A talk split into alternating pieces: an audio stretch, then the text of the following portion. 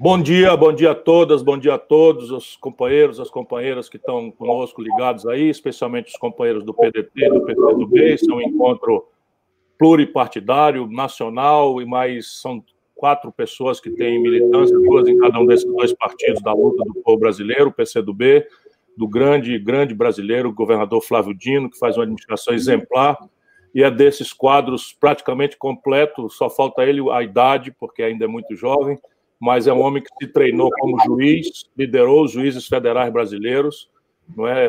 foi líder de, de, de, da Associação Nacional da, dos Juízes Federais, foi um parlamentar absolutamente brilhante, extraordinário, com quem eu tive a honra de conviver, e também governa o estado do Maranhão de uma forma absolutamente modelar. Quem quiser ver como um estado que tem uma tradição difícil, de muita pobreza, está superando seus desafios estruturais, com contas ajustadas, com expansão do serviço público, dá uma olhadinha na obra extraordinária de Flávio Dino, que logo mais também nos falar. Está conosco o Brizola Neto, que é um companheiro também de longa data, militante do PCdoB, emprestado ao PCdoB, porque nós temos uma cobiça e uma inveja muito grande, porque ele, por si, ex-ministro do Trabalho, deputado, meu colega também, e militante da causa do povo brasileiro a partir do Rio de Janeiro, é, pré-candidato à, à, à, Prefeitura do Rio de Janeiro, e traz esse nome, que em si já dispensa a apresentação, mas ele excede o seu avô em talento, em, em, em, em jovialidade e compromisso popular. E conosco também essa, essa expressão de grande valor da mulher brasileira, a delegada Marta Rocha, deputado estadual exemplar, que não é fácil na Assembleia Legislativa do Rio de Janeiro, se preserva incólume, junto, junto à boa causa, nunca teve que responder nada de contradição dessas coisas desagradáveis que acontecem na vida pública brasileira. Foi a primeira mulher que chefiou uma delegacia, enfim, geral na, na Polícia Civil do Rio de Janeiro, conhece problemas sociais, não é? Foi, teve muita autoridade como delegada, como policial, e nunca foi também acusada dessas violências, dessas arbitrariedades que às vezes fazem a população, especialmente terem mais medo da polícia do que dos bandidos. A Marta também é pré-candidata do PDT, nossa não é, no, nas eleições municipais do Rio de Janeiro. Se nós vamos perpassar o calendário eleitoral, não é essa a nossa principal tarefa hoje. Nossa tarefa é ouvir essas pessoas, ter ideias com elas sobre é, esse momento brasileiro o momento brasileiro é muita lucidez, e a, a, crise ela não, ela não explode nas costas do nosso povo de forma analítica, ela não entra em prestação, ela explode nas costas do povo na sua totalidade, na sua integralidade. Hoje, e espetando o medo do futuro, do amanhã, é, em, em diversas camadas dessa crise. Nós, entretanto, temos a tarefa de iluminar a consciência dela para que a gente possa vamos dizer, separar em, em, fatias e ver que estratégia nós temos que usar para uma procurar ajudar aqueles que nos dão a distinção e a honra da sua, da sua atenção nessa live de hoje. Há uma crise de saúde pública, desnecessário lembrar, mas muito grave que nós não deixemos as manchetes irem sumindo pela banalização do genocídio. Gente querida, o Brasil está hoje com 60.610 irmãos e irmãs nossas de carne e osso mortos. Isso daí não é pode ser simplesmente a ponta de um iceberg de, de projeções que falam em até 160 mil mortes, e a gente tem que ter clareza, e vamos conversar muito sobre isso, porque não, não, não, não, não isso não é uma fatalidade que está acontecendo no Brasil. Isso é consequência ancestral de um vírus que atacou a humanidade como um todo, mas é fundamentalmente consequência da tragédia com que a nossa governança, especialmente federal, tem tratado essa pandemia. Dá para demonstrar isso com números, sem precisar de nenhuma paixão é, ideológica ou partidária. A China tem 1 bilhão e 200 milhões de habitantes, morreu menos gente do que no Ceará. Qual é a diferença? É que a China fez testes, a China fez o isolamento social radical, a China coordenou os esforços, como foi radical o isolamento, as consequências econômicas para a base produtiva chinesa foram gravemente minimizadas. A China é um dos raros países que vai crescer esse ano, apesar da humanidade toda experimentar uma crise. Se a gente ainda duvidar, porque está lá do outro lado do planeta, vamos pegar a nossa vizinhança. América do Sul, das pequenas Guianas, ex-Guianas, até o Uruguai, passando por Venezuela, Colômbia, eh, Chile, Paraguai, Uruguai, eh, Argentina, Todos os países da América do Sul juntos têm 10 milhões de habitantes a mais do que o Brasil. tem a mesma contradição climática, a mesma contradição da mestiçagem né, e da renda desigualmente distribuída, tem um terço das mortes do Brasil. A diferença é, a, é o caráter anticientífico, incompetente, genocida com que o senhor Jair Messias Bolsonaro ocupa. Se mais não faltasse para a gente demonstrar isso, basta que se diga que o Brasil, na pior crise de saúde pública da história, tem hoje um general do Exército, né, da Ativa, que ocupou os 23 cargos da hierarquia técnica do Ministério da Saúde com militares. Nenhum deles com qualquer experiência em saúde pública. Aí fica muito evidente, até para o coração mais bruto, de que há um erro estratégico causando esses milhões de mortes, esses milhares de mortes e esses milhões de infectados no Brasil. Essa é a primeira dimensão da crise que nós vamos refletir, porque ainda podemos salvar mais de 100 mil brasileiros se nós conseguirmos uma voz uníssona no país, e é nosso papel tentar construí-la, não é, de maneira a fazer o governo se reconciliar com a ciência, com as melhores práticas internacionais, e se tiver dúvida, copiar o que o Flávio Dino está fazendo no Maranhão, ou o Camilo Santana fazendo aqui no Ceará, que nós estamos tendo êxito, apesar de todas as dificuldades. Bom, a segunda etapa da crise é um genocídio também agora dos empregos e das empresas. É absolutamente chocante que o Brasil esteja indo para os números que nós estamos indo, sem sequer um plano que nós possamos elogiar, sugerir, botar defeito, complementar, não gostar, gostar. Não temos um plano. E isso, o tempo, como a gente fala no interior do Ceará, o tempo ruge, porque determinadas providências de natureza tributária, por exemplo, exigem que sejam aprovadas agora para ter eficácia só no ano que vem. É o chamado princípio da anterioridade no direito tributário. Mas deixou iluminar é, o que todos os companheiros que estão comigo sabem, mas nós estamos falando para milhares de brasileiros que nos distinguem com a sua atenção, essa dimensão da crise, a econômica, já está sinalizando para 20 milhões de pessoas desempregadas ao fim desse ano. 20 milhões de brasileiros. A PNAD, que é o esforço de, de, de pesquisa por amostragem de domicílio do IBGE, aponta pela primeira vez na história do Brasil a maioria da população brasileira fora do mercado de trabalho. Olha o que, é que nós estamos falando. 107 milhões de pessoas hoje, números de abril, nós ainda temos maio e junho, dado que entramos em julho, para contabilizar, e esses números estão se deteriorando de uma forma grave, o Brasil tem 107 milhões de pessoas empurradas para viver de bico, e a própria informalidade da economia está sendo destruída as, as, as condições de trabalho, fazendo com que esses 100 milhões de nacionais brasileiros, em números redondos, tenham que sobreviver com 413 reais por cabeça por mês. Quando a gente olha o cenário das empresas, também é o genocídio. Quando começou a pandemia, 5 milhões e 500 mil micro e pequenas empresas estavam no Serasa, que é a antessala da falência, e elas respondem por 7 em cada 10 empregos. Pois bem, hoje que nós estamos conversando, né, nós estamos hoje no dia, quanto? 1 de julho, segundo, 2 de julho, não é? 2 de julho, nós estamos aí, menos de 1% do crédito das microempresas foi sacado, porque o Banco Central botou o dinheiro, o governo botou o dinheiro, mas deixou os bancos agirem como fazem sempre, ao seu talante selvagem, e eles estão exigindo garantias, contrapartidas, reciprocidades e estão cobrando juros mais altos quando a deflação está acontecendo. Quando a gente olha para a conta pública, quer dizer, então tá bom, vamos chamar o governo para acudir. Meu irmão, minha irmã, olhe, nós precisamos forçar uma mão para o governo fazer um debate sobre isso. As simulações hoje, meu caro Flávio Dino, meu caro Brizola, minha cara Marta Rocha, são de um déficit de 917 bilhões de reais no ano de 2020. Se a gente dissesse, não, a Dilma quebrou o Brasil, que a direita gosta muito de dizer isso, o pior déficit com a Dilma foram 36 bilhões de reais no ano. O Bolsonaro já produziu um déficit de 130 bilhões. E agora nós estamos falando num déficit de 917 bilhões de reais em apenas um ano.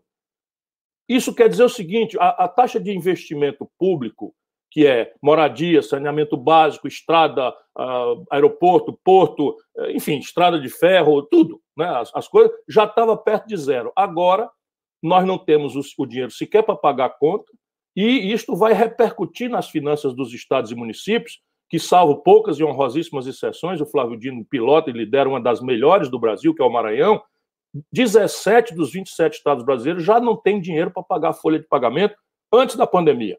com a, com a, receita despencando e os cuidados de, de, de, resolver essa equação fiscal dos estados e municípios, que também estão demorando demais, não tem eficácia, não tem a proporção necessária, nós estamos falando aí que talvez 20 estados brasileiros chegarão em dezembro sem dar conta de pagar o 13º salário. O Rio de Janeiro é certamente um dos mais graves episódios. Lá está o Rio Grande do Sul, lá está Minas Gerais, para ficarmos aí, só para dar um exemplo de que não é periférico o problema, é central no Brasil. E, nós, e a dívida pública, como consequência disso, vai pela primeira vez extrapolar 100% do PIB. Quando isso acontece, o mundo começa a desconfiar que o país não vai dar conta de honrar seu crédito. E aí sabe como é que funciona a finança internacional? É igual a agiota. Se ele acha que você não vai dar conta, ele começa a lhe cobrar cada vez mais alto o juro e cada vez mais curto o prazo. Hoje o governo já está girando a dívida que vence, as partes que vencem, 3% acima da taxa Selic, ante o absoluto silêncio não é, da grande mídia nacional. Ou a gente faz um grito para realmente obrigar o governo a trazer ao debate um conjunto de alternativas e soluções, e nós podemos apresentar as nossas, ou também eu fico gravemente preocupado com a sorte do nosso país. E terceiro, para não esticar muito a conversa, e temos a, a, as, os verdadeiros e qualificados depoimentos dessa manhã agradável para mim, é a emergência da proteção da democracia.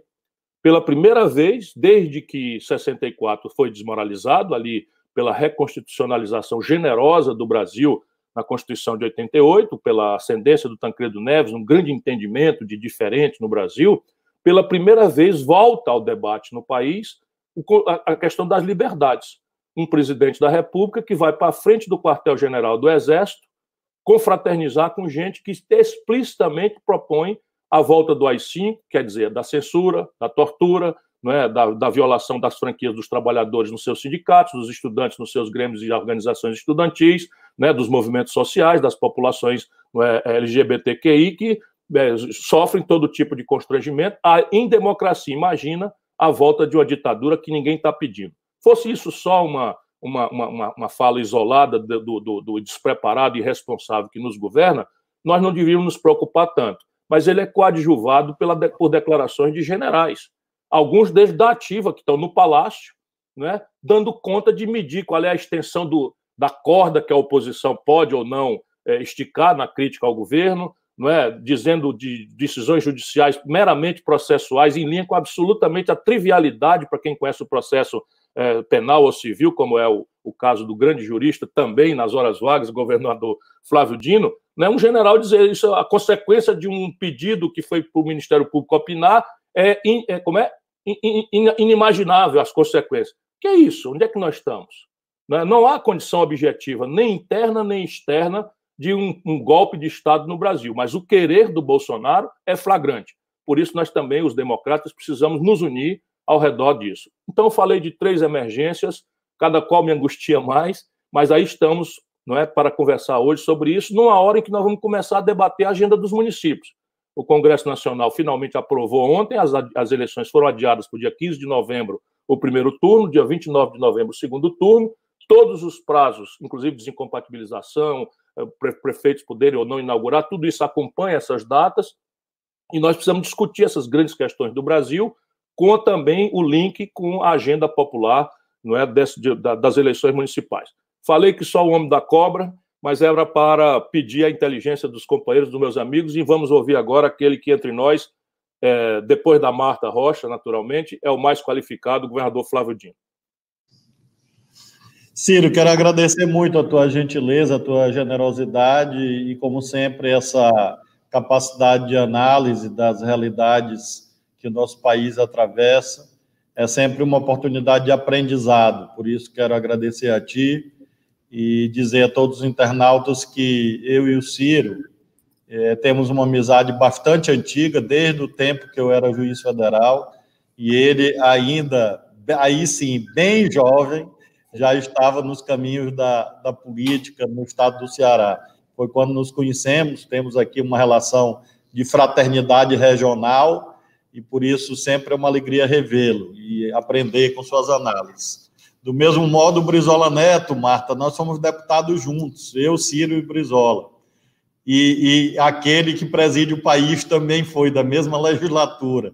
Mas, diferente dele, eu, Ciro e o Brizola tivemos um convívio muito laborioso, de muitas preocupações com o país, no Congresso, e desde então temos essa relação de recíproca solidariedade nessas múltiplas lutas, e por isso quero saudar o Brizola Neto também, que é, carrega no seu nome mais de 100 anos de história brasileira, porque eu incluo aí desde o alvorecer do trabalhismo, e praticamente 100 anos, e mas, sobretudo, tem uma intervenção própria, é, destacada como ex-ministro, ex-deputado, como político no Rio de Janeiro.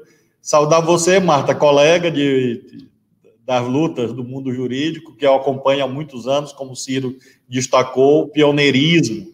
Na, antes da Lei Maria da Penha, antes de tudo isso, você tinha um pioneirismo destacado já no país.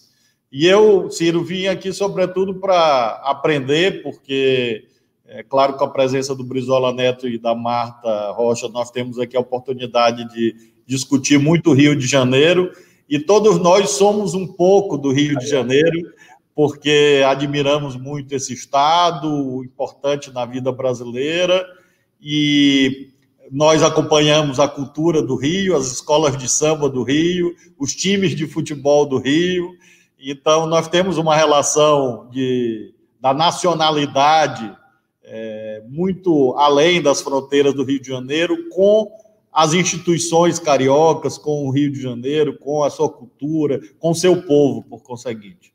Então, eu também saúdo toda a militância do PCdoB, do meu partido, do partido do Brizola, que está acompanhando, é, assim como a militância do PDT, é, e de todos os partidos do campo popular, do campo nacional, do campo progressista, do Rio de Janeiro e do país que estão nos acompanhando. E, e, quero deixar um abraço, olhando a Marta, eu me lembrei, ela que é da área da segurança pública. Hoje, Ciro, é o dia dos bombeiros, 2 de julho, data magna do Corpo de Bombeiros no país. E eles, a, a meu ver, é, simbolizam muito daquilo que a gente quer para o país. Uma instituição que é respeitada e que funciona uma instituição que, de um modo geral, é claro que sempre há exceções, mas que confirma a regra, é composta por servidores públicos dedicados, sérios e que estão sempre à disposição para as tarefas mais difíceis. Por isso, eu quero também cumprimentar os bombeiros do Rio de Janeiro e de todo o país.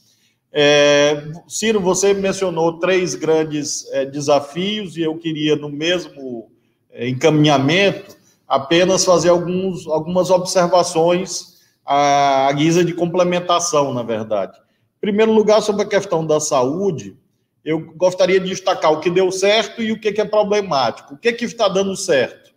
A dimensão do acesso do, do SUS, inigualável no planeta, mas também uma outra dimensão que às vezes é muito é, escondida por questões ideológicas, que é a dimensão da eficiência do SUS. Muita gente achava assim: o SUS não, a porta, a, a porta uh, do SUS está aberta, mas não funciona. Nós estamos vendo aqui na pandemia que, se não fosse o SUS, se não fosse essas generosas e gratuitas portas abertas deste serviço público, nós teríamos o perecimento a estas alturas, não de dezenas de milhares de brasileiros, ou de, mesmo de centenas de milhares, nós teríamos provavelmente já, quem sabe, até milhões de pessoas que teriam perecido por não conseguirem atendimento médico. O futuro, e, e o Brizola e, o, e, a Marta, que tem mais tempo do que nós dois, Ciro, para frente, vão acompanhar as pesquisas e vão verificar que quem ampliou leito no Brasil para atender o povo foi o sistema público. Porque o sistema privado não ampliou praticamente nada. Eu não conheço. Pode existir aí no Rio de Janeiro.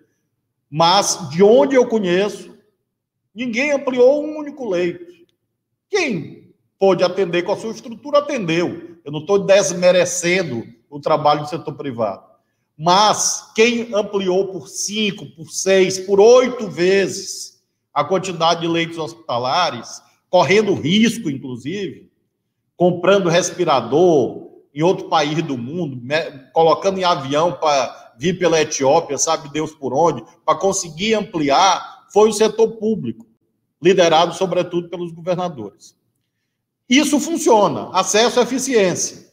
O que não funcionou? Complexo industrial da saúde, essa dependência obscena do Brasil no que se refere à compra de insumos elementares. Elementares que poderiam estar sendo fabricados no Maranhão, no Ceará ou no Rio de Janeiro. Máscara, luva, respirador. Isso é tecnologia elementar. Mas nós gastamos bilhões, bilhões de dólares importando estes insumos para gerar emprego em outros países do mundo. É, no plano das instituições, o que é que funcionou? A forma federativa de Estado no que se refere à descentralização. Porque se não fosse aquela decisão do Supremo, o negacionismo do Bolsonaro tinha resultado na paralisação total do Estado brasileiro no enfrentamento da pandemia. O Supremo, graças a Deus, desatou a mão dos governadores e dos prefeitos e descentralizou as ações. Mas o que não funcionou? O Bolsonaro diz que isso fez com que o governo federal não tivesse mais nenhum papel. Ele diz isso. Quando nós sabemos que nós não estamos numa confederação, e sim numa federação. Se fôssemos estados confederados, Aí não existiria papel da União, do governo federal. Mas nós somos uma federação. Funcionou a descentralização, não funcionou a coordenação nacional, que é íncita ao conceito de federalismo. O que é que funcionou até aqui na separação de poderes? O judiciário e o Congresso moderando os apetites despóticos e golpistas do Bolsonaro. O que é que não funcionou? O executivo é o guia da política pública. E nós não temos isso no Brasil. Nós temos a situação paradoxal em que é o Congresso e o Judiciário que funcionam hoje como os virtuosos construtores de políticas públicas, enquanto o Executivo, num papel de tumultuador nós temos um Congresso formulador, um Judiciário moderador e um Executivo tumultuador. Esse é o, o retrato da separação de poderes. Finalmente, no que se refere à esfera econômica social, o que que funcionou? A tese do nosso campo, desses que estão aqui na tela e de outros tantos, de auxílios emergenciais. A tese é nossa liderada pelo queridíssimo senador Eduardo Suplicy, há décadas. Décadas. Agora a tese vitoriosa da lei Aldir Blanc, relatada pela nossa amiga Jandira Fegali. Isto está funcionando. Não fosse isso, nós estaríamos a estas alturas num ambiente de caos social, de saques. Saque por fome. E a pandemia mais grave ainda. Isso deu certo, está dando certo, graças ao Congresso. Apesar das dificuldades que o Bolsonaro coloca o tempo inteiro.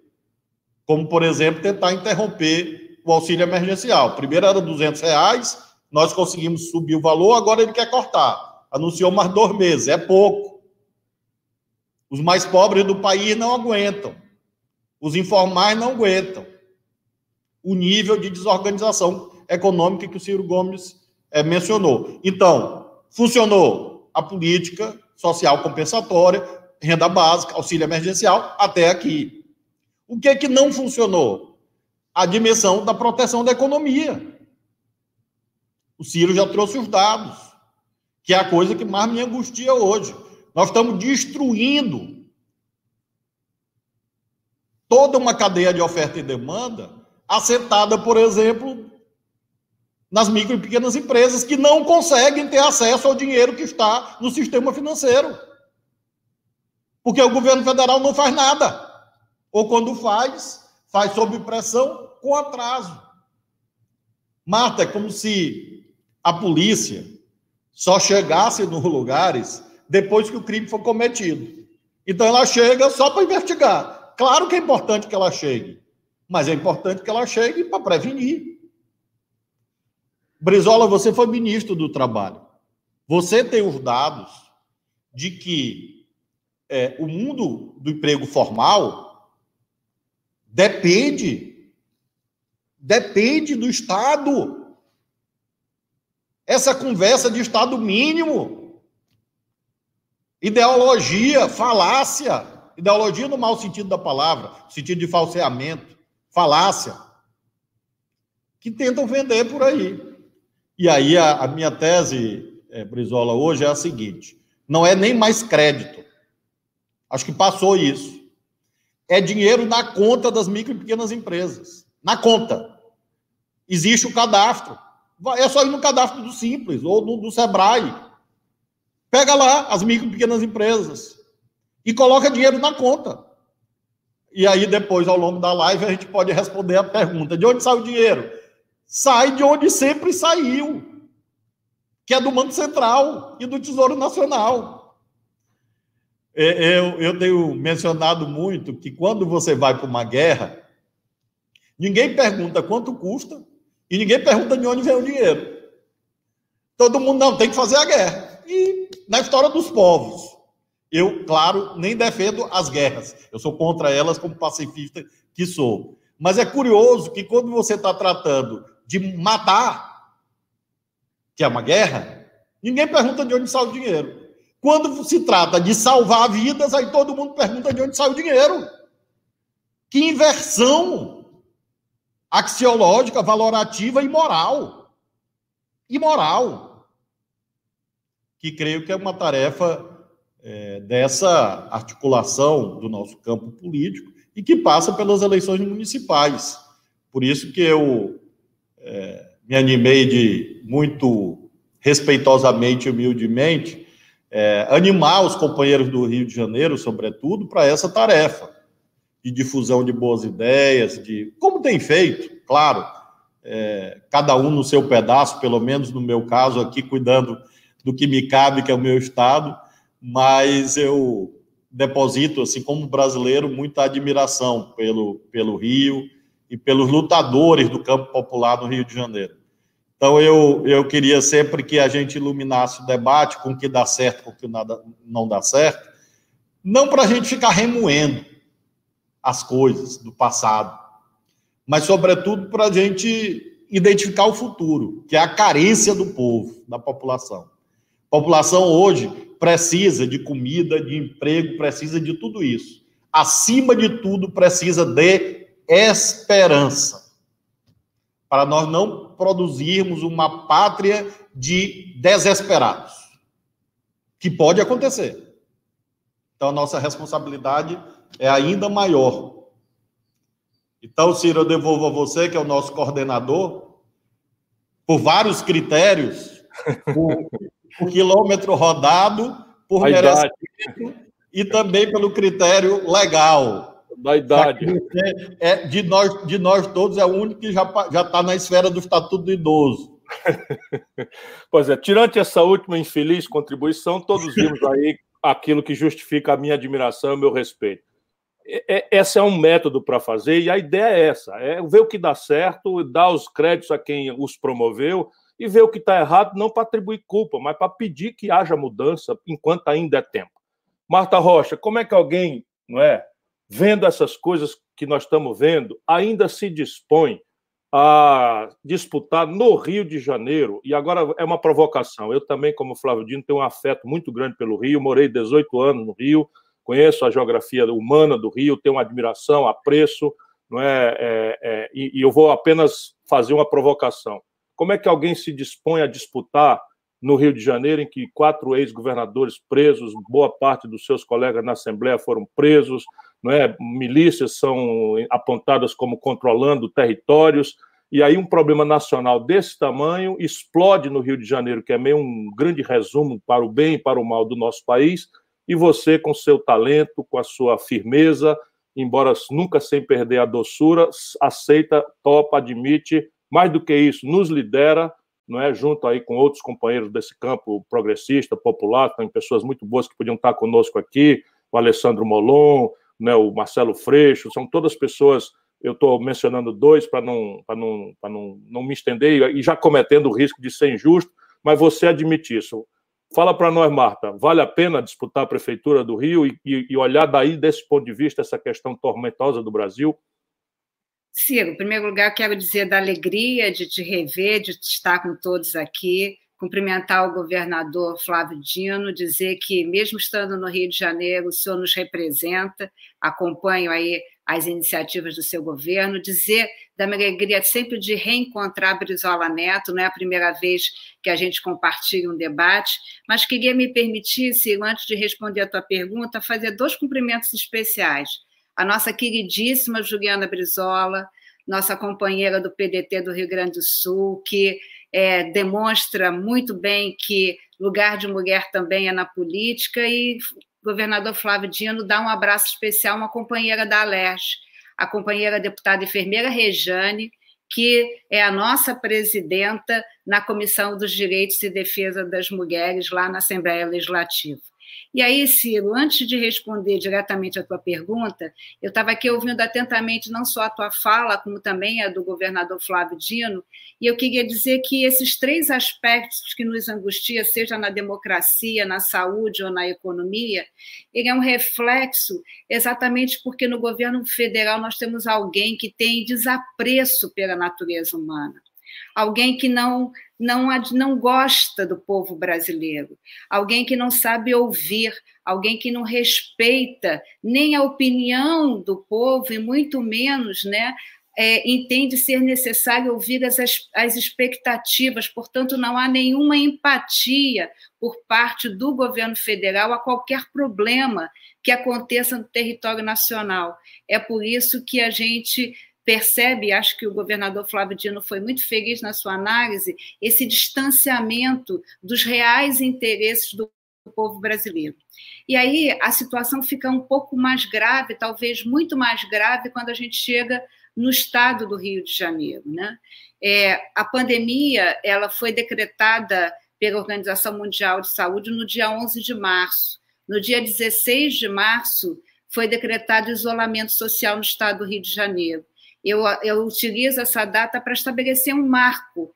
E se a gente contar do dia 16 de março até os dias de hoje, o Rio de Janeiro já sofreu três operações policiais, já conta com 15 pessoas presas e já conta, lamentavelmente, pode-se dizer, e eu digo isso porque presido uma comissão especial que apura os desvios e as irregularidades nas ações de combate ao Covid, e aí, governador, não há nenhuma ação procedida pelo governo do Estado do Rio de Janeiro que não seja objeto de uma análise, seja do Tribunal de Contas, da Controladoria ou do Ministério Público.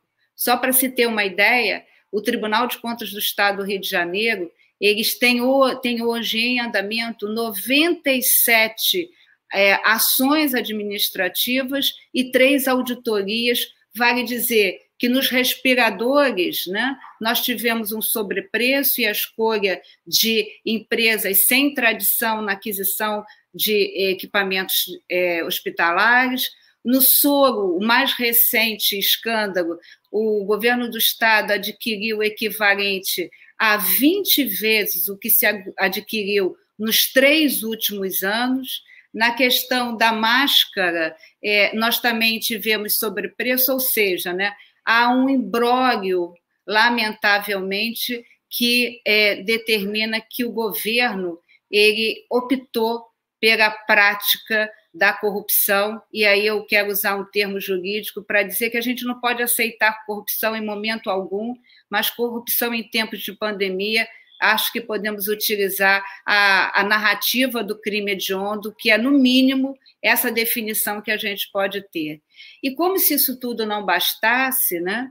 É, a gente verifica os impactos das ações do governo federal, não só sobre a cidade do Rio de Janeiro, e eu quero me solidarizar a esse argumento apresentado pelo governador Flávio Dino, que em muito boa hora o Supremo Tribunal Federal decidiu que caberia aos estados e aos municípios a condução desse problema, mas eu também quero dizer que eu não vi por parte de nenhum uma autoridade, seja do governo do estado ou do, da prefeitura, a tentativa de minimizar os impactos das decisões equivocadas do governo federal. Então, quando a gente fala do auxílio emergencial, era vergonhoso ver o que acontecia na cidade do Rio de Janeiro, que ainda acontece. As inúmeras filas. E no âmbito da economia, Ciro, nós tivemos a oportunidade de participar de um debate com o presidente do Sindicato de Bares e Restaurantes para dizer que o auxílio ou o crédito ao pequeno investidor não chegou no Rio de Janeiro. Né? Ele foi disponibilizado aos bancos, mas ele não chega verdadeiramente no pequeno empreendedor.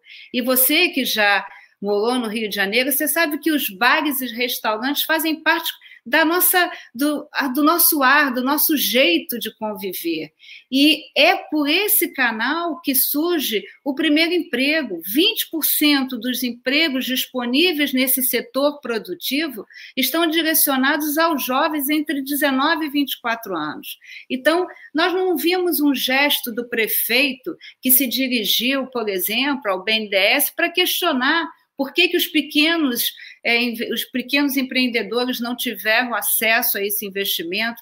Nós tivemos, nós não tivemos nenhum gesto de solidariedade àquela população que é invisível e que nós só descobrimos esta população quando nós passávamos envergonhados numa, na frente de uma fila da Caixa Econômica Federal. E do que, que adianta o presidente ter sei lá, seis, sete mandatos pelo Rio de Janeiro. O que, que adianta a solidariedade do atual prefeito da cidade do Rio de Janeiro com o governo federal se nós temos seis hospitais federais e nós não tivemos uma vaga de um leito no sistema, nos hospitais federais para atender a questão do leito disponível, e aí, numa conversa inicial, a gente verificou o que aconteceu no Rio de Janeiro da, da decisão dos médicos pela escolha de Sofia, porque não havia leitos de CTI disponíveis, como não havia leitos de, de enfermaria, e a falácia dos sete hospitais de campanha, que é um projeto que que custou ao governo do estado do Rio de Janeiro 856 milhões, e embora não tenha sido dado, concluído nenhum hospital de campanha, a organização social recebeu 327 milhões. Então, se isso não é caso de polícia e se isso não transfere as ações da saúde para as páginas policiais, me desculpe, isso não é um diálogo de uma delegada de polícia. Isso é uma análise da realidade cruel com que passa a cidade do Rio de Janeiro, o estado do Rio de Janeiro. E essa aproximação que o prefeito da cidade quer, fala com tanta alegria, com tanto orgulho do governo federal, não traduziu em nada, em nenhum benefício. E eu quero te dizer, Ciro, que toda vez que me apresentam um argumento de que seria bom que houvesse uma identidade entre o eixo federal, estadual e municipal, eu sempre dou esse exemplo. O que, que de bom aconteceu para a cidade do Rio de Janeiro, num governo federal que tem uma família, na sua maioria eleita pela cidade do Rio de Janeiro, não representou nada a não ser um desprezo, um desrespeito, um desapego, uma falta de empatia com o povo carioca e com o povo do estado do Rio de Janeiro.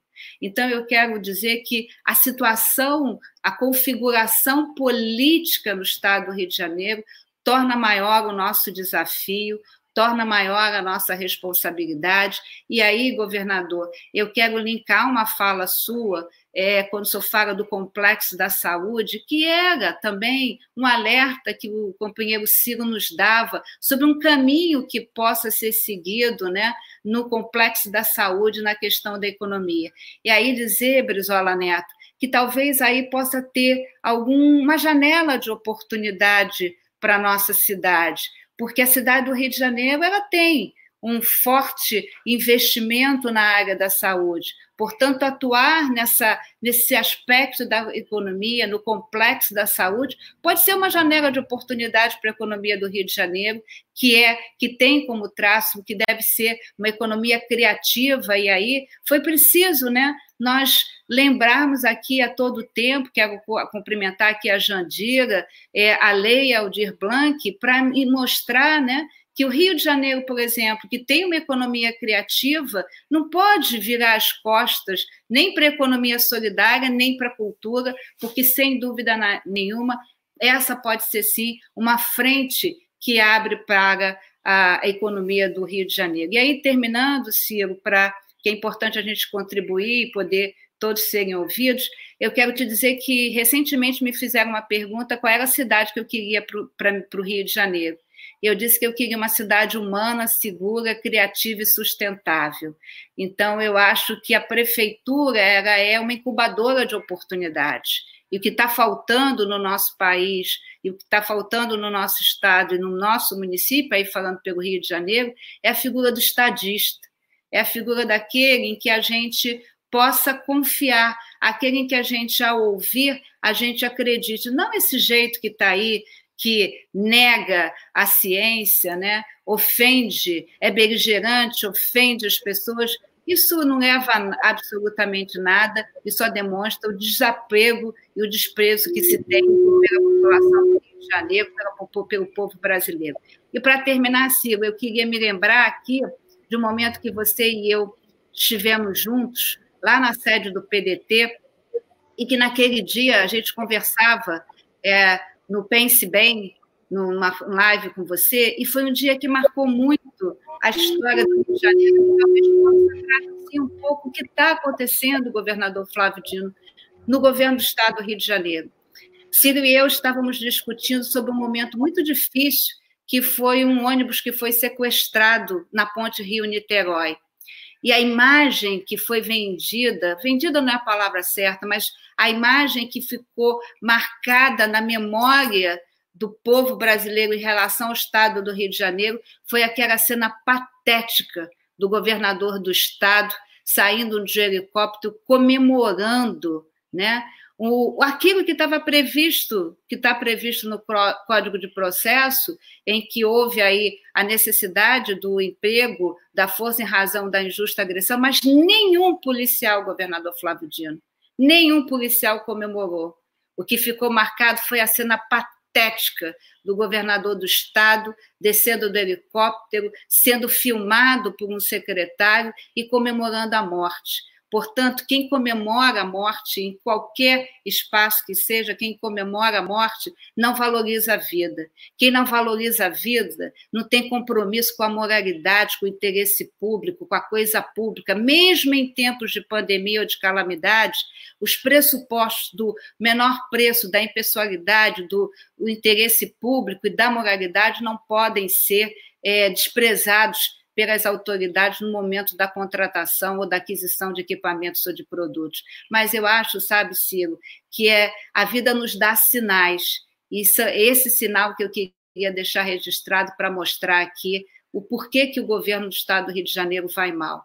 Eu não sei se se eu não tenho medo de desafios, não sou mais forte nem mais corajosa do que ninguém, mas eu sempre acho que a, a, se, se, a gente está nesse desafio, é que a gente tem a possibilidade de dar a nossa contribuição. Então, eu quero te dizer que eu estou aqui para dar minha contribuição ao povo da minha cidade, se assim a minha cidade entender, e quero te dizer que eu acho que é possível, sim, resgatar algo que é fundamental, que foi dito aqui pelo governador Flávio Dino, é que não dá para fazer política sem esperança. E a esperança surge porque tem muita gente boa na política e a política é a forma da transformação social. Obrigada e daqui a pouco a gente volta a falar. E foi muito bom estar aqui com vocês nessa manhã. Obrigado a você, Marta Rocha. E a gente viu no depoimento, basicamente, aquilo que me parece ser a grande tarefa que conecta a realidade com as, as tradições, a realidade da emergência brasileira. O prefeito não é só ou a prefeita, naturalmente, aquele que deve garantir a regularidade dos serviços essenciais, que às vezes a gente nem, quando são bem feitos, a gente nem repara. A limpeza pública, a circulação dos fluxos de ônibus, não é? A, a, o abastecimento d'água quando é municipalizado, enfim, essas coisas só se lembram, nós nos lembramos quando elas não funcionam.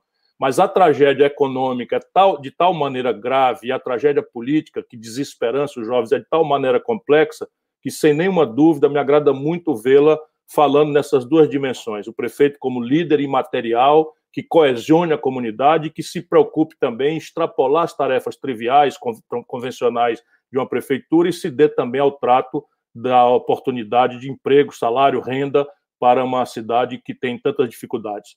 Brizola Neto, meu velho companheiro, amigo, jovem deputado, ministro, talvez acho que o mais jovem da história do Ministério do Trabalho, mas ele conhece também profundamente a vida do Rio de Janeiro. Já andamos por aí, maré acima, maré abaixo, né, Rocinha acima, Rocinha abaixo, e o Brizola Neto traz essas, essa, essa coisa de talentos múltiplos, um executivo, um parlamentar e um homem profundamente sensível à causa das pessoas mais simples. Vale a pena correr o risco com uma biografia tão linda, tão, tão respeitada, tão, enfim, aplaudida por todo mundo, e botar a mão nessa massa de uma cidade com tantos e tão graves problemas, numa hora em que o Brasil está tão sofrido, você que também admite a ideia, ou aceita o desafio não é, de se colocar como um possível candidato nessas eleições? Brizola Neto.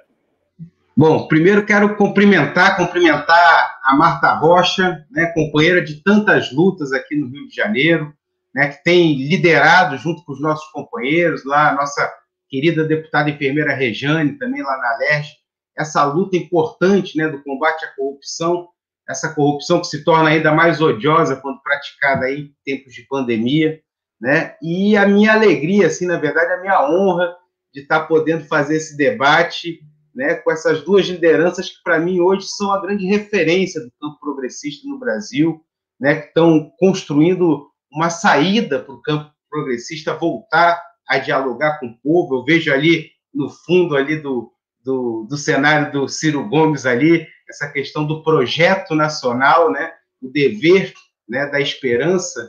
Né, então é muito em cima disso, né, do, do do nosso campo em torno de um, da construção de um projeto nacional que eu acredito que a partir da liderança do nosso querido Flávio Dino, governador do Maranhão, e do Ciro Gomes, né, que tem uma história tão bonita assim na política nacional, a gente possa estar tá dando um novo caminho para o campo progressista, reconectando o nosso campo com o povo. E saudar também o encontro dessas duas tradições políticas, né, as mais antigas tradições políticas do Brasil, os trabalhistas e os comunistas, que, aliás, sempre que se encontraram, né, desde o Getúlio do Prestes, do João Amazonas e do Brizola, e agora com Flávio Dino e com Ciro, né, trouxeram grandes contribuições para o povo brasileiro. Né, eu costumo dizer quando os trabalhistas e os comunistas se encontram, o povo brasileiro agradece. Enfim, trazendo essa, essa discussão aqui para o Rio de Janeiro, Ciro e, e Flávio, né, cumprimentar o Flávio e parabenizar o Flávio pelo brilhante trabalho que ele tem feito à frente do governo do Maranhão, que realmente, como o Ciro disse, tem sido um exemplo né, para todos os estados brasileiros, né, o estado o estado entre os estados da federação, um dos mais pobres estados da federação, tem dado um exemplo em relação ao enfrentamento é, dessa pandemia, tanto em relação à questão sanitária como à questão econômica, enfim, tem sido uma das administrações que tem tido os melhores resultados no enfrentamento dessa pandemia. Trazendo essa tragédia que vive o povo brasileiro aqui para o Rio de Janeiro, né? Tem uma coisa que está me preocupando muito, Ciro, Flávio, Marta, que é justamente a questão das desigualdades. Né? A gente está vendo agora, por exemplo, aqui no Rio de Janeiro, se começar uma reabertura completamente irresponsável. Quando eu falo irresponsável é porque ela não é baseada em nenhum critério científico. Porque quando a gente olha, por exemplo, os números do Rio de Janeiro, são números absurdos. A cidade do Rio de Janeiro é a cidade brasileira que tem o maior número de óbitos, óbitos por 100 mil habitantes. Então, é, é realmente assim uma situação muito dramática que vive o povo da cidade do Rio de Janeiro e a gente promovendo uma abertura completamente irresponsável, sem estar baseada em nenhum critério científico, a não ser a questão da ocupação dos leitos de emergência e de UTI. Quando a gente olha, por exemplo, o exemplo da China, né? a população de um bilhão e meio de habitantes teve menos da metade dos óbitos da cidade do Rio de Janeiro. Então, só para a gente ter essa comparação da dimensão e do tamanho né, da crise que nós estamos vivendo aqui na cidade do Rio de Janeiro.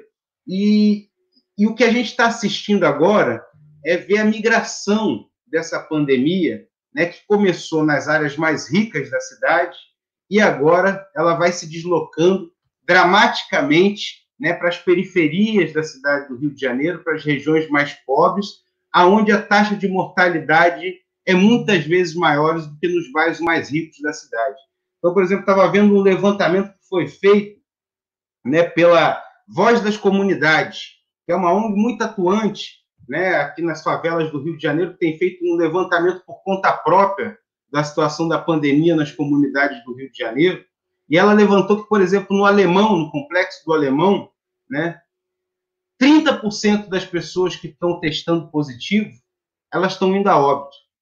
Então, é, é, é uma completa disparidade. Enquanto a taxa de mortalidade no bairro do Leblon está em torno de 7%, a taxa de mortalidade no complexo do Alemão ela chega a 33%.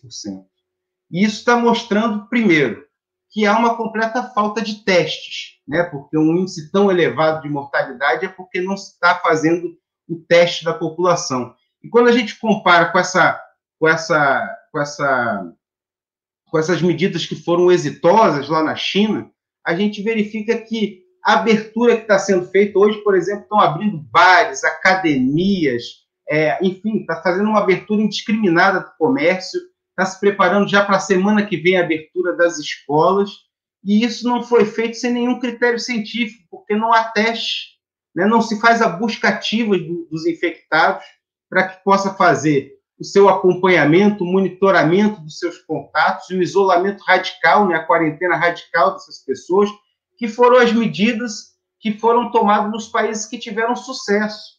E eu acho que é muito importante, e aí o Ciro e o Flávio vão poder esclarecer isso melhor para a gente, que a gente esclarecer a população que enquanto não houver um mínimo de controle né, para os indicadores dessa pandemia, a gente não vai ter saída econômica para essa crise.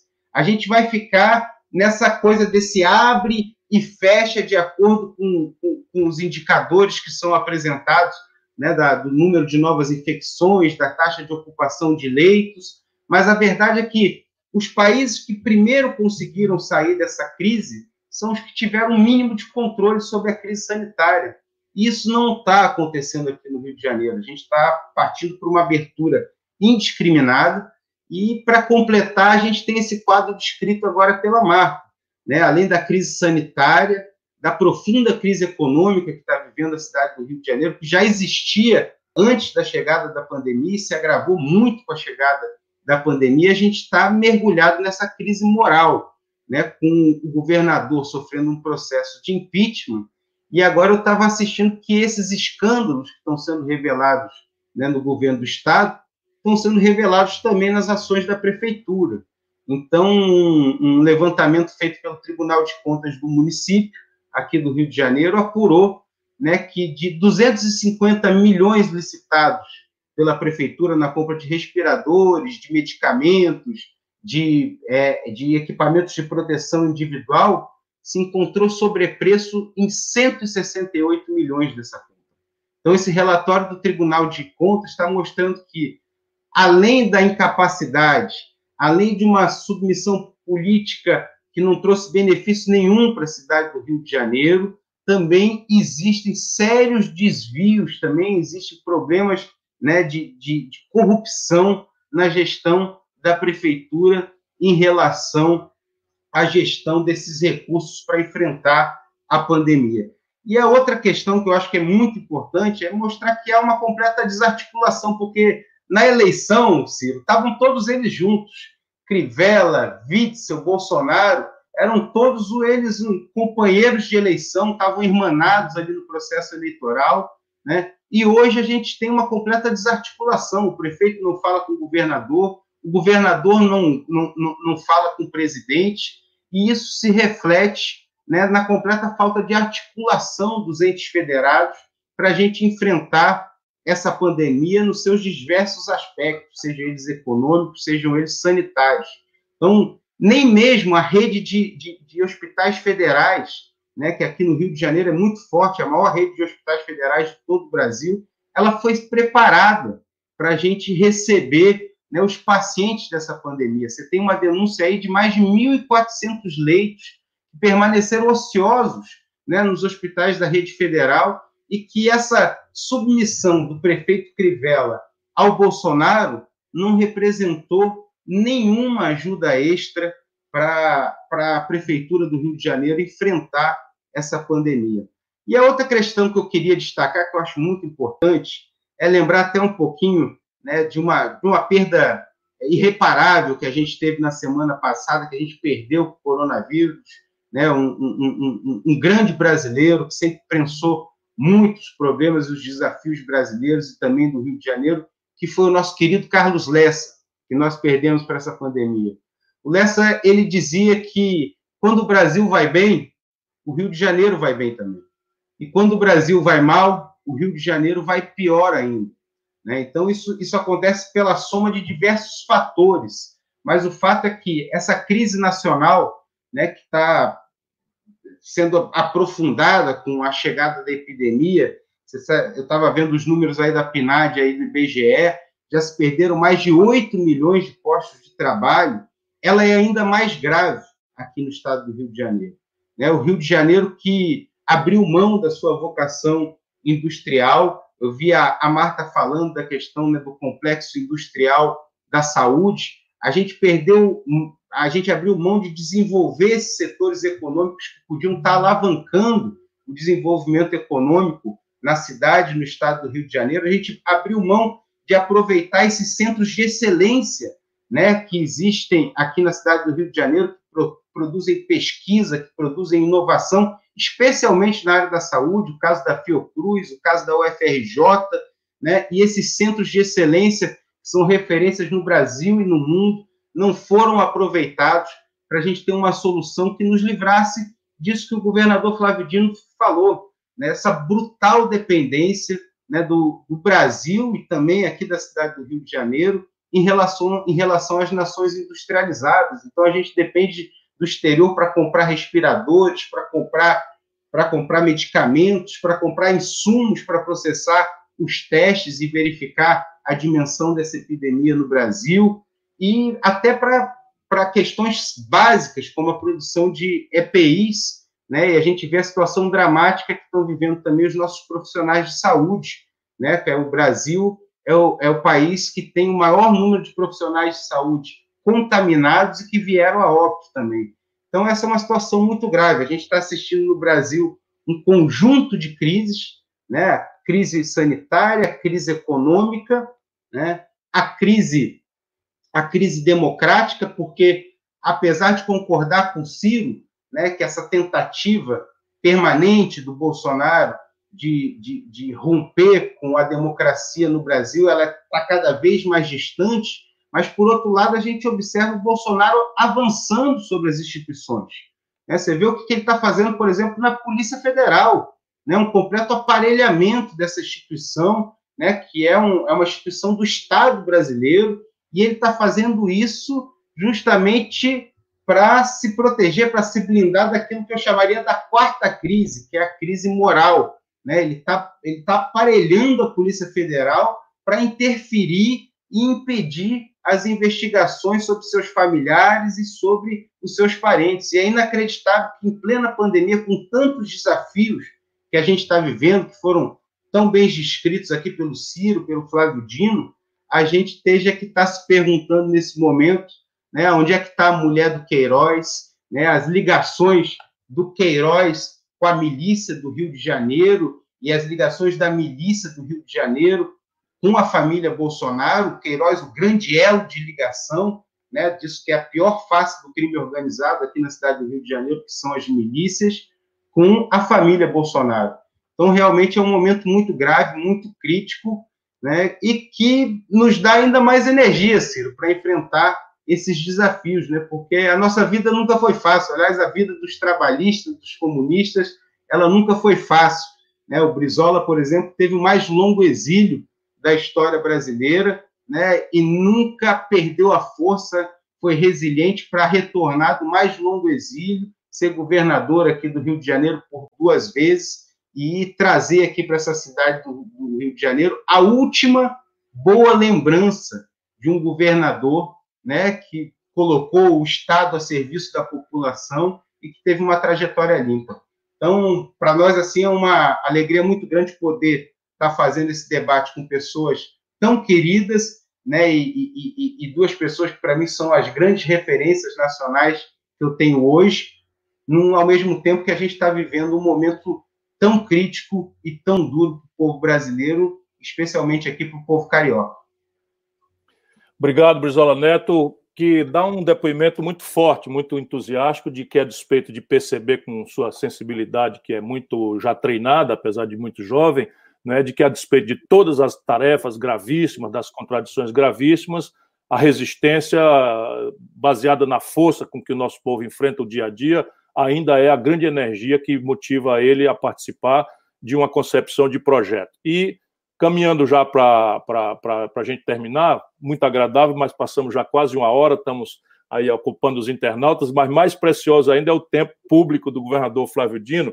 Flávio, uma, uma, uma brevíssima reflexão, ou uma bola para você para você chutar, porque eu conheço a sua opinião, mas eu quero, enfim, que todo mundo reparta. A despeito de toda essa tragédia, em que qualquer pessoa minimamente vacinada de interdições, de intoxicações ideológicas, é? É, é, é, pode observar, a grande questão é o, o, o Estado mínimo, é, ou a iniciativa privada, que nós sabemos que tem virtudes indispensáveis, né? nós conversamos muito, mas será que a, a iniciativa privada, sozinha, com o Estado reduzido a uma dimensão mínima, tem capacidade, tem potência, ou é até justo que se espere, que se exija dela, a iniciativa privada, solitariamente, que apresente uma equação para esse desenvolvimento brasileiro obstruído, para essa tragédia socioeconômica e de infraestrutura?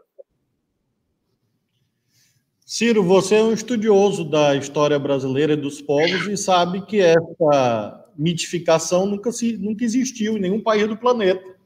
Sempre nós tivemos a estruturação dos projetos de desenvolvimento alavancados, induzidos pelo setor público. É, não, em momentos de crise, isso é mais evidente ainda. É, nós poderíamos analisar desde o New Deal é, nos anos 30, nos Estados Unidos, até mais recentemente Obama, no enfrentamento da crise de 2008. Eu estou falando dos Estados Unidos porque é, como há essa estigmatização ideológica vil no Brasil, é, tudo virou é, como sendo algo satanizado é, quando se refere à esquerda. E, e, esquecendo uma coisa muito, muito, muito importante, Marta e, e Brizola, que quando houver esse debate, lembrem sempre a população que o coração fica do lado esquerdo do peito. Eu tenho insistido nisso porque é o que nos diferencia desse cinismo de uma fração da elite brasileira que se expressa na política, que tem não só saudade dos seus privilégios de, de Casa Grande e das opressões da senzala, mas, sobretudo, do Pelourinho, porque o sonho é açoitar mesmo aqueles que são subalternizados. E esse açoitamento se expressa de várias formas, e vocês aludiram aí, uma delas é esta negação de oportunidades. Porque quando você é, faz com que esse mito do Estado mínimo se afirme como prática concreta, é, o que você está fazendo, na verdade, é renunciando à chance de gerar caminhos, avenidas, para milhões de pessoas, para a juventude, para os trabalhadores, a gente está vendo essa situação dos, dos entregadores, dos uberizados, precarizados. O que é isto? É um Estado tão absenteísta que permite a contradição insolúvel de alguém que está vinculado a uma cadeia produtiva de alta tecnologia com direito de três séculos atrás, do alvorecer da Revolução Industrial. Porque era no alvorecer da Revolução Industrial que não tinha jornada de trabalho, que não tinha hora extra, que não tinha repouso. Era lá, no, no, no século XVIII. E nós estamos agora vendo esses trabalhadores integrados a essas plataformas tecnológicas, a expressão máxima dos avanços que o, a inventividade do ser humano gerou, mas não se dá a eles oportunidades básicas. Básicas. Por essa falácia do Estado mínimo. Ontem eu vi um desses economistas, Ciro, consulta aí na internet, porque eu, eu fiz questão até de esquecer o nome dele, dizendo que se os entregadores tivessem êxito nas suas reivindicações, básicas, repito, iam acabar todos desempregados. Ele escreveu isso. Então tem que ser a barbárie mesmo. Então, no limite, se ele tiver razão, ele tem que defender a revogação da Lei Áurea. Porque aí realmente é um regime, entre aspas, de pleno emprego, na ótica dele.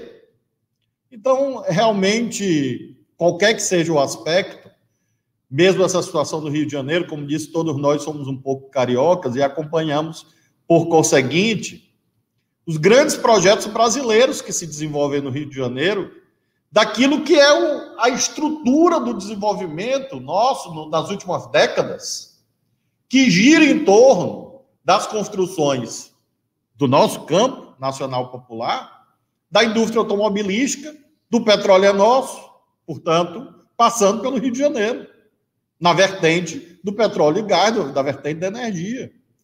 E quem foi que construiu tudo isso, minha gente?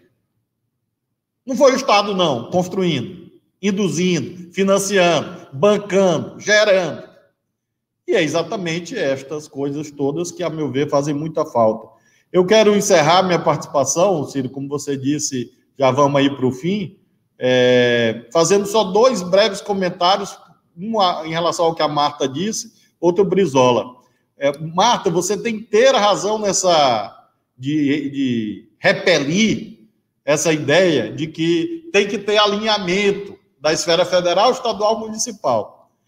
E quando tiver dúvida, cite aqui o caso do Nordeste, quando a pessoa tiver dúvida. O mesmo caso, eu pago hoje o maior salário de professor do país. Estou governando na oposição desde sempre. Desde sempre porque peguei um pedacinho da Dilma, mas ela já no processo de impeachment. Então, já quase sem condições de governar, naquele final, aquele começo tumultuado ali, 2015. Depois veio Michel Temer, eu na oposição. Na oposição, firme, declarada, que eu não me escondo. E o Bolsonaro, e o Bolsonaro nem se fala. Esse mesmo. É que nessa oposição militante, patriótica que julgo ser mais do que o direito, um dever. Então, é, nesse caso, Marta, é, o alinhamento é até ruim. A senhora, a senhora pode destacar dizer isso. Olha, tem uma série de governos no país, o governo do Camilo, do Ceará, também é exemplar. E hoje eu estou comemorando o estudo da PUC do Rio e da Fundação Getúlio Vargas. O Maranhão, há 20 dias, com taxa de contaminação abaixo de 1 no coronavírus. E, portanto, com tendência de queda. E, e pela segunda semana seguida, a menor taxa de transmissão do país. E governando na oposição. Então, é, realmente, nesse caso, não há dúvida que o melhor caminho aí no, no Rio de Janeiro é não se submeter ao triângulo negativo do Vivendas da Barra, Rio das Pedras e Atibaia. O pecado mora aí, neste triângulo das Bermudas. Faz desaparecer as virtudes. Esse triângulo das Bermudas é onde desaparece a legalidade. Não tinha o triângulo das Bermudas? Quando eu era menino, tinha isso, Ciro. Não sei se tu lembra disso. Tinha umas matérias que diziam que o triângulo das Bermudas fazia desaparecer tudo. É esse triângulo aí, com essa, com essa gente toda aí que foi aludido ao longo da, da live, de, de Queiroz, etc.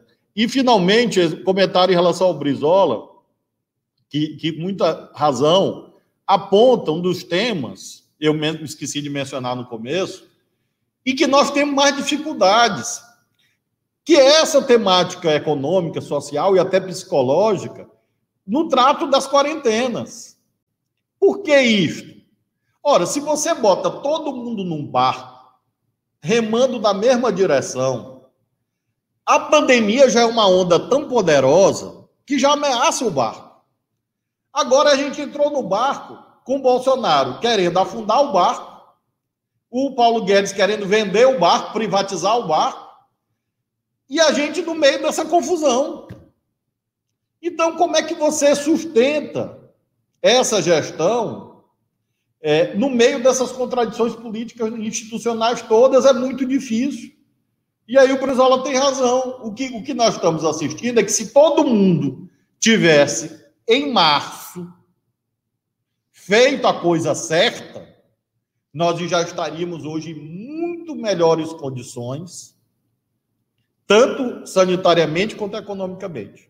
O que que faz o Bolsonaro? Inventa cloroquina, começa a confrontar a federação, diz que a cloroquina ia salvar todo mundo, diz que era gripezinha. Por que, que isso é negativo? Porque ele é o presidente da República. Tem força simbólica. Qualquer pessoa, qualquer brasileiro que diga isso na esquina, já é errado. O presidente da República dizer isso é criminoso. É mais do que errado. Então você tem razão, Brizola. Realmente, quando essa história for contada daqui a algumas décadas, realmente essas, esses desacertos vão ficar muito evidentes. Quero agradecer muito, Ciro, a ti, a gentileza da condução, e é sempre um prazer conversar contigo. Eu já fiz com, nesse período da pandemia várias lives com o Ciro, e sempre é uma oportunidade muito positiva de aprendizado, de sistematização e de diálogo sempre muito fraterno, acima de tudo, que é o que a gente precisa. E agradecer a ti, Marta, desejar boa sorte na tua luta aí, permanente, luta de uma vida inteira, porque é, é isso é muito importante para o país, para as mulheres especialmente, como você mencionou, nós temos excelentes quadros políticos no Rio de Janeiro que são mulheres, são muitas, e isso é um orgulho é, para os brasileiros, e o Brizola, Brizola, uma alegria é, mais uma vez estar contigo. Somos amigos é, de muitos e muitos anos. O Brizola teve aqui comigo, Ciro, nessas lutas aqui no Estado, teve aqui comigo sempre solidário. Veio aqui várias vezes como ministro, como deputado, inicialmente, claro, apoiando o PDT aqui, o Jackson Lago, saudoso ex-governador Jackson, é, brizolista, e é claro que eu sempre respeitei isso e depois, posteriormente, nessa aliança que nós fizemos muito sólida aqui com o PDT, que nós temos aqui no Maranhão, ele teve aqui sempre solidário. Então, eu tenho, é, além do dever, o prazer da reciprocidade de, de estar junto com você, Brizola. Obrigado, viu? Um abraço a todos vocês. Vou acompanhar aqui as despedidas de vocês. Obrigado. Muito obrigado, meu, muito obrigado, meu estimado amigo, grande governador, homem público modelo para o Brasil, um dos melhores produtos que a democracia brasileira produziu, o governador Flávio Dino, judiciário brilhante, parlamentar brilhante, executivo brilhante, é um, um homem de Estado pronto e acabado para qualquer tarefa ou missão, e eu terei muito prazer de, de testemunhar isso, se Deus quiser. Brizola Neto, com sua proverbial, com seu proverbial cavalheirismo, nós vamos dar a Marta a última palavra. Se concordar, eu vou inverter aqui e vou fazer a mesma pergunta para os dois, já arrematando e agradecendo o privilégio de estar junto consigo, com o governador Flávio Dino, e, é, enfim, com vocês dois. É, suponha que eu seja uma mulher que more numa favela do Rio de Janeiro, que tenha dois filhos para criar e que vivia de, um, de, um, de uma atividade autônoma, sem carteira assinada, é, e que eu vejo a, a, bala zunindo, bala perdida, e fico angustiada porque vejo na televisão que morreu João Pedro dentro de casa e tal. Por que, que eu, mulher negra, favelada, desempregada do Rio de Janeiro, devo acreditar em política?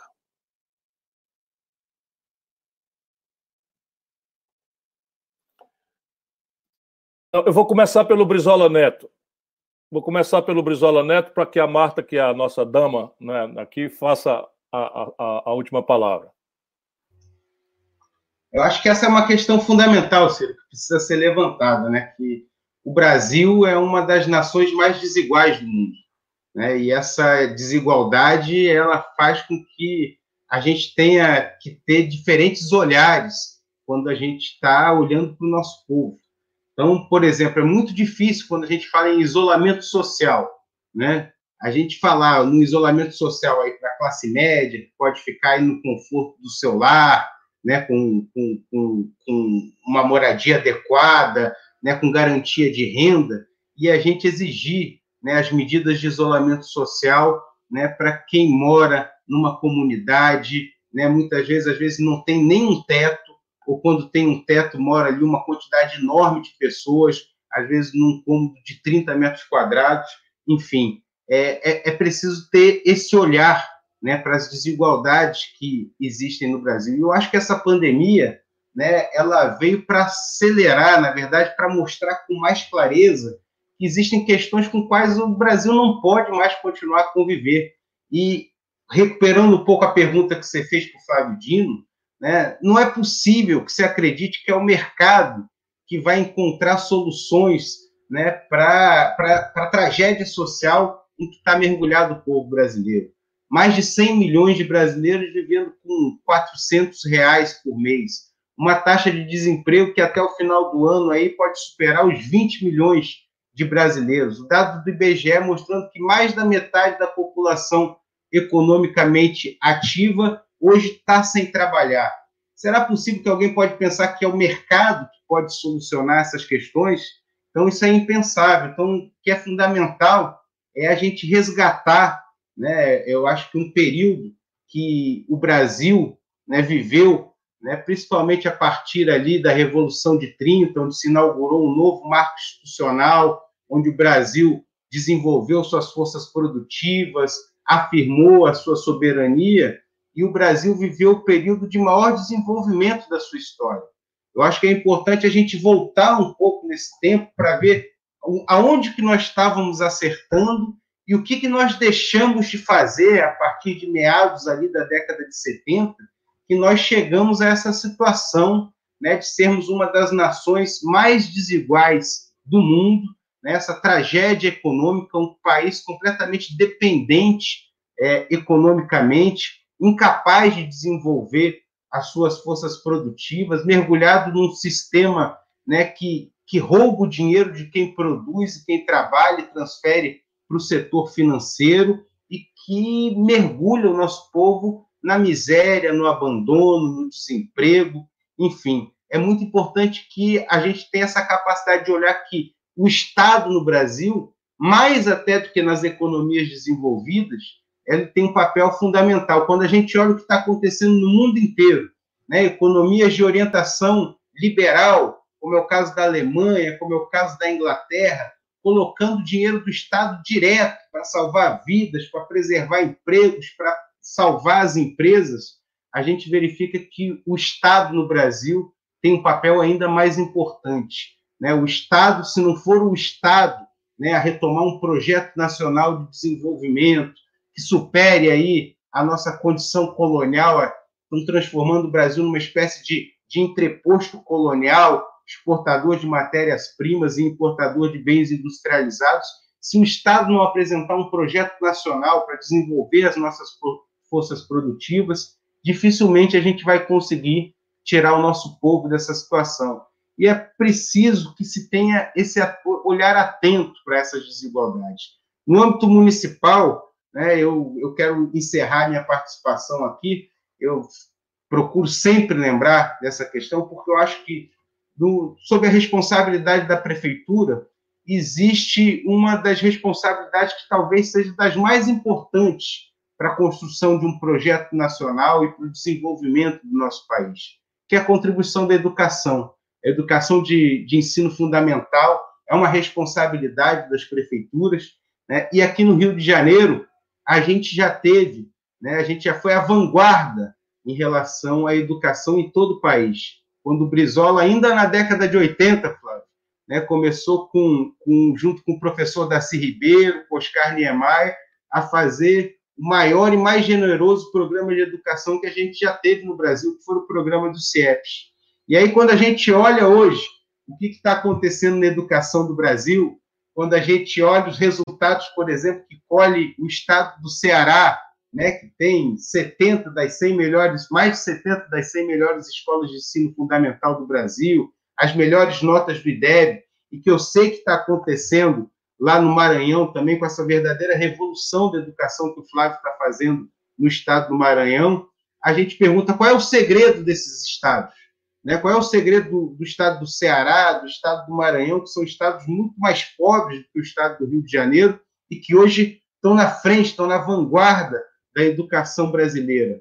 É uma experiência que o Rio de Janeiro iniciou lá na década de 80 e que infelizmente abandonou, que são as, as escolas de tempo integral. Outro dia eu estava até conversando com o Flávio, o Flávio até brincou comigo, né, que ia reivindicar o lugar lá no Guinness Book, né, do Brizola como o governante que mais construiu escolas, porque ele lá no, no, no estado do Maranhão está promovendo um conjunto de investimento, né, de número de escolas em tempo integral, está agora querendo reivindicar o lugar do Brizola no Guinness Book. Mas, independente né, dessa questão, eu acho que é fundamental a gente ter esse olhar atento, principalmente né, quando começar essa discussão da eleição municipal, aqui no Rio de Janeiro, acho que nenhum candidato do campo progressista, diria mais, nenhum candidato do campo democrático que tem realmente compromisso em igualar oportunidades, né, em tornar mais igual essa base de desenvolvimento de acesso ao conhecimento, né, pode abrir mão de retomar um programa tão importante como foi o programa dos CIEPs. Então, isso aí é um, eu acho que é um, é, é, um, é um item obrigatório né, em todo programa de governo de qualquer candidato que esteja no campo progressista, de qualquer candidato que tenha compromisso com a democracia no Rio de Janeiro, resgatar essa experiência, né, que foi a mais ampla e mais generosa já experimentada no Brasil, e que hoje, né, quando a gente olha o que está sendo feito, que foi feito já ao longo dos anos no estado do Ceará, e que está sendo feito lá no Maranhão pelo governo Flávio Dino, a gente vê que esse é o caminho né, para uma prefeitura estar tá auxiliando o, o Brasil a desenvolver realmente um projeto nacional que supere de uma vez a nossa condição né, de país colonial, né, que supere essa enorme contradição de sermos um país rico e termos o nosso povo mergulhado na miséria. Quero agradecer demais a oportunidade de fazer essa conversa né, agradecer a Marta, que é, como eu disse aqui, uma grande companheira de lutas aqui no Rio de Janeiro. Tenho certeza que nós vamos jogar muito junto aqui nessa eleição aqui da cidade do Rio de Janeiro. E, para mim, esse privilégio de poder estar debatendo né, com essas duas referências, que, para mim, são dois grandes líderes que podem, que podem buscar, né, que podem preparar as soluções para tirar o Brasil dessa crise. Obrigado, Ciro. Obrigado, Flávio. Um beijo grande para você, mano. Muito obrigado a você, Brizola Neto, meu colega, meu colega ministro, meu colega deputado, jovem, talentoso, que, enfim, muito agradável ver com que entusiasmo você é, fala e chega, brilha o olho do nosso povo. Delegada Marta Rocha, como a mulher nessa reunião, não é, de todas a, os, os, os ilustres participantes, a mais valorosa, por razões óbvias, eu quero lhe fazer essa pergunta para que você se despeça. Por que, que uma mulher negra que mora numa favela do Rio de Janeiro, com três filhos, deve acreditar na política? Ciro, eu queria, em primeiro lugar, dizer que a pandemia ela mostrou quanto o sistema único de saúde é fundamental e nos ensinou a pensar coletivamente. E pensar coletivamente, obrigatoriamente, é enfrentar as desigualdades sociais. A gente ficaria o dia inteiro conversando sobre isso. E aí eu quero resgatar o que o Brizola Neto disse aqui, quando ele falou dos indicadores das comunidades carentes no que se refere à pandemia. Eu queria dizer um pouco mais que isso, para dizer que o Estado não chegou com nenhum tipo de acompanhamento ou de auxílio nessas comunidades. Como é que você pode exigir medidas de saneamento de higiene quando não há água em muitas comunidades. Então essas comunidades elas estão superando a pandemia através da construção que elas têm internamente, né, dos atores sociais e políticos que existem nesses espaços e nesses territórios, né? E se a gente pensar também na economia, a gente tem que aplaudir a economia que ali existe, que tem uma pujança e tem um olhar diferenciado, mas que não é mais importante do que a economia que se encontra no asfalto. Então, só para te dizer que essa, essas regiões elas têm né, uma postura e uma, uma maneira de condução, de enfrentamento dos seus problemas que são muito próprios e que muitas vezes não passa pela figura do poder público fazendo as intervenções necessárias. E estou te falando isso para te dizer que a pergunta tem que ser em sentido contrário, me permita de te dizer isso. O importante não é o que, que faz uma mulher que passa por, essa, por todas essas situações acreditar na política. A pergunta que tem que ser feita é que o gestor municipal ele tem que olhar para dentro das suas políticas públicas e perguntar a essas mulheres o que, que elas desejam na gestão pública.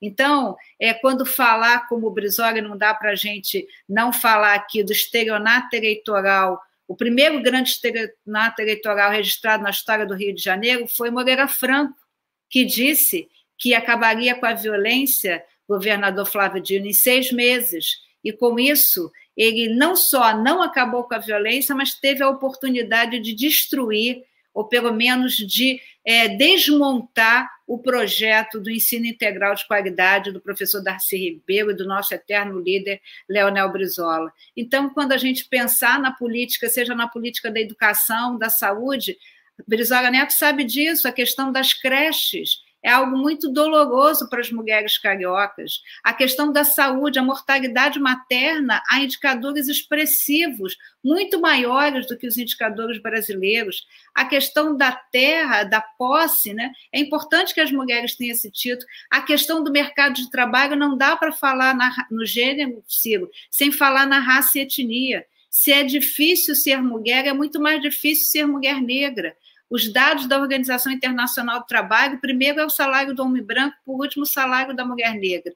Então, eu acho assim que numa gestão, vou me assenhorar aqui da fala do Brizola Neto, que, me, que eu sempre digo que eu gosto muito de ouvi-lo, numa gestão democrática, esse gestor tem que olhar para essa para o seu programa de governo e ter a humildade de ouvir as mulheres, as mulheres, sobretudo as mulheres que sobrevivem no dia a dia e perguntar para elas, né, o que desejam essas mulheres, porque sem dúvida nenhuma essas mulheres pensam em si, mas também pensam na família e pensam na sociedade. Eu quero me despedir, Ciro, lembrando aqui o mito de Pandora.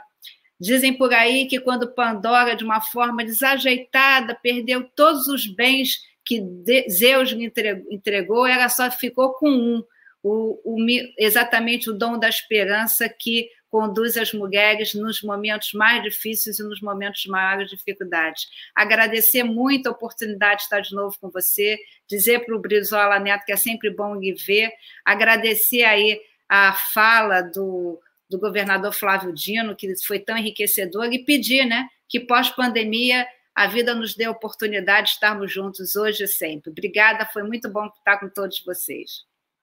Muito obrigado, delegada Marta Rocha. Um privilégio ouvi-la, revê-la e, e, celebrar consigo essa energia é, que é basicamente uma, uma energia de, de, de, muito amor materno. Quando você fala do povo, a gente dá para ver esse sentimento né, de proteção, de vontade de cuidar das pessoas. Bom, terminamos aqui agradecendo a todos os internautas que nos acompanharam. E o nosso propósito nesse diálogo, dois quadros do PDT, dois quadros do PCdoB, foi mostrar para vocês algumas coisas práticas. Uma, tem muita gente, apesar de todas as coisas horrorosas que têm acontecido, tem muita gente conectada na vida real do nosso povo. E tem muita gente com ideias, pensando em como resolver essas equações todas nós somos capazes de fazer que cada ideia dessa venha acompanhada de exemplos. Cada um dos que falaram aqui podem dar exemplos práticos, concretos, de que uma política feita com decência, com comprometimento, né, com, com, com envolvimento da própria comunidade na consciência, na consciência dos seus problemas e no encaminhamento das soluções, pode produzir milagres importantes como esse que Flávio Dino exemplarmente está produzindo no Maranhão. E, por fim, nós queríamos mostrar a importância da militância. Meu irmão, se não puder ir na rua, porque agora não é hora de ir, entre na internet. Vamos trabalhar pelo Brasil, fora Bolsonaro, impeachment já. Isso aí sou eu que estou dizendo. Um abraço para todos.